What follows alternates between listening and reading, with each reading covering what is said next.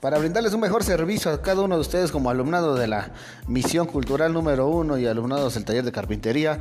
Nos hemos actualizado tecnológicamente y estaremos mandándoles información por estos medios en las plataformas virtuales y así cada uno de ustedes se siga especializando en el taller de carpintería en donde estaremos subiendo archivos con nuevos diseños, nuevos acabados, nuevas técnicas de ensamble